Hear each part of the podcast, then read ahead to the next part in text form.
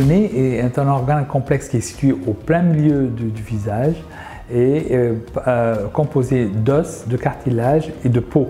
Il faut l'examiner dans son ensemble, voir sa forme, sa bosse, sa longueur, sa déviation et non seulement euh, s'intéresser à sa morphologie et sa beauté, mais aussi comment il fonctionne. Le nez est fait pour respirer, pour sentir les odeurs, euh, et quand on respire bien, quand on dort bien, on vit bien.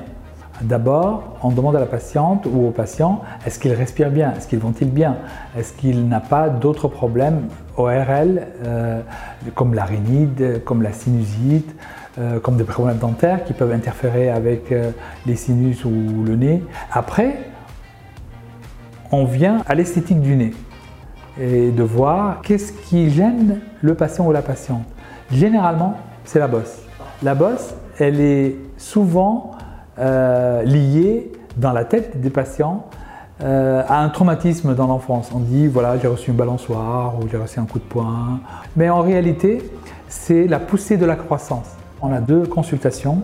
La première consultation, c'est une consultation où on aborde les grandes lignes, la motivation du patient ou de la patiente, pourquoi elle vient, est-ce que c'est pour la bosse, est-ce que c'est pour le nez long, est-ce que c'est pour la pointe, euh, euh, depuis combien de temps euh, elle pense à cette, ou elle pense à cette intervention.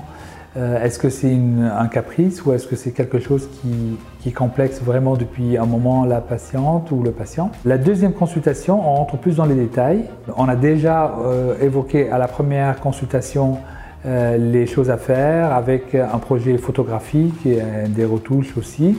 là, on peut refaire en faisant un premier projet, un deuxième projet, voire un troisième, et voir quel est le projet qui colle bien euh, non seulement à la demande de la patiente, mais celui qui est le plus harmonieux pour la face et le visage du patient.